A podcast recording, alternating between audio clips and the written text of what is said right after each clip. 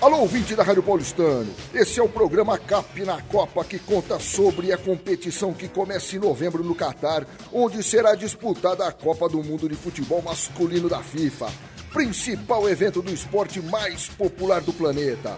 Serão 32 seleções divididas em oito grupos com quatro seleções cada, que irão duelar para conquistar o cobiçado troféu de campeão do mundo de futebol.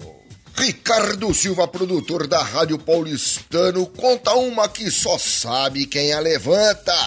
A taça mundial pesa 6,7 kg, sendo que 5 é de ouro e 1,7 kg de malaquita. Augusto Silvestre, jornalista e apresentador do programa Capim Foco, conta sobre um apagão. Na Copa do Mundo da Suíça, 1954, um fato causou preocupação em todos que estavam assistindo ao jogo entre Uruguai e Hungria. Após fazer o gol de empate para a sua seleção, o uruguaio Juan Eduardo Hulberg desmaiou em campo. Ele recebeu atendimento médico e se recuperou no hospital.